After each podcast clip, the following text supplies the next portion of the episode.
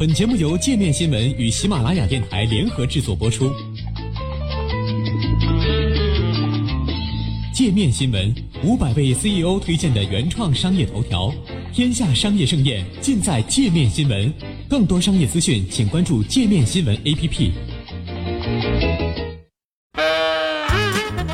来看看本周有哪些神奇的发现呢？骂人还能健体，爆粗口让你更强大。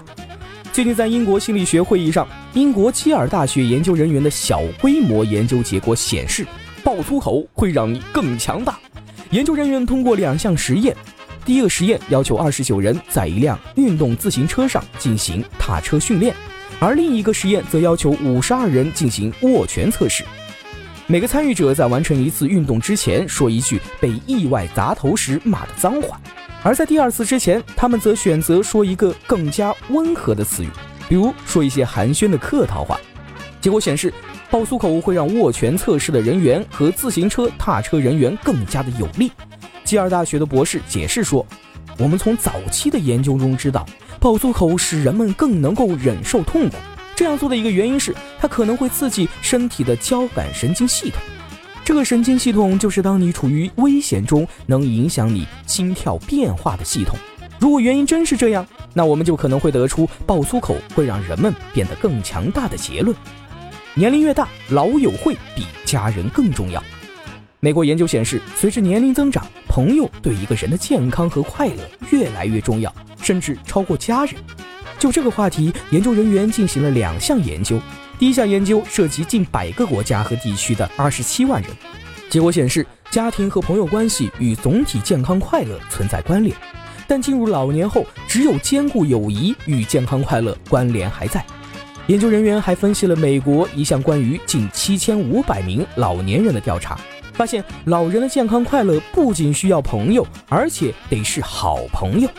如果调查对象发现朋友是一种压力来源，那么他们罹患慢性病的几率更高；如果感觉朋友是一种支持，那么他们更快乐。研究牵头人威廉·乔比克称，这一结果并不让人意外，毕竟朋友和家人不同，朋友是可以选择的，朋友可以做一些悠闲的事，但家里的事大多要紧或琐碎。剧烈运动超两小时，患肠道疾病风险大幅上升。澳大利亚莫纳什大学研究人员分析了一系列关于过量运动和肠道关系的研究报告，发现两小时是个关键的节点。一旦剧烈运动超过两小时，肠道就容易受伤，引发运动性胃肠综合征等疾病，也可能会出现泄漏。这意味着肠道内有害细菌和毒素可以直接进入血液，导致肠漏综合征或血液中毒。研究人员发现，运动强度越高，时间越长。肠道受损风险就越大。另外，相较于自行车赛，马拉松赛引发的肠道疾病发生率、严重程度和并发时长均处于较高水平。百分之七十三至百分之九十六的超级马拉松参赛人员会出现严重的胃肠道疾病，而跑普通马拉松和半程马拉松的运动者出现严重胃肠道疾病的比例仅为百分之七至百分之十一。家庭暴力与体育赛事正相关。近日，一项研究报告显示，卡尔加里家庭暴力发生率与一些体育赛事和活动有关。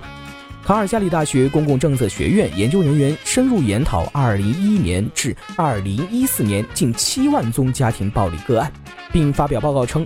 在为期十天的卡尔加里牛仔节加拿大美式职业足球联盟赛事期间，